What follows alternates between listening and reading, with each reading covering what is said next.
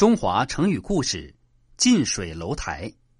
范仲淹做官时，知人善任，人品又正直，待人和蔼可亲，所以深得大家敬重。他在杭州做知府的时候，提拔了很多有才干的人，使他们能够发挥自己的才能。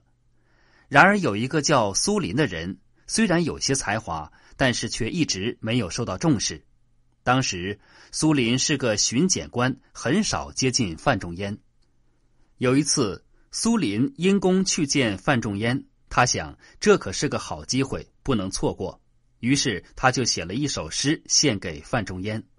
范仲淹看到诗后，觉得苏林的诗很有文采，尤其是诗中有两句“近水楼台先得月，向阳花木易为春”，写得很有意境。范仲淹也看出了这两句诗是在抱怨自己离范仲淹较远，没有受到重用，而那些离范仲淹近的人得到了好处。范仲淹心领神会，后来范仲淹根据苏林的智慧和才干，给了他合适的职位。近水楼台，原意是靠近水边的楼台先得到月光，后来人们用来比喻因位置优越而优先获得好处。近水楼台出自《青叶录》。